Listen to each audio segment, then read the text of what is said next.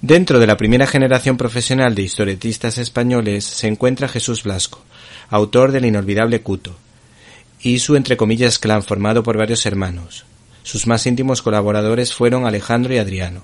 Estos se encargaban de los fondos con todo lujo de detalles, mientras que Jesús, la auténtica estrella, se encargaba de dar vida a los héroes y villanos de cada historieta, con unas dotes espectaculares para el dibujo, pues era capaz de dibujar, valga la redundancia, de memoria y desde todos los ángulos posibles.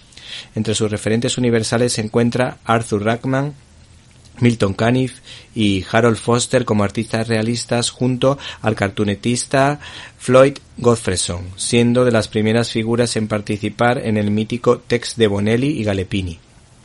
Como dato curioso, este hombre, Jesús Blasco, ganó un premio que le permitió trabajar a los 16 años para la revista Mickey y tras un breve periodo en el exilio por la guerra civil pudo regresar pronto a España. Su talento no pasó desapercibido, y Los Guerrilleros, que ahora con acierto edita etc., tuvo su primera aparición en la revista Spiró en 1968, compitiendo años arriba, años abajo, con el teniente Blueberry de Giraud o Jerry Spring de Gigé.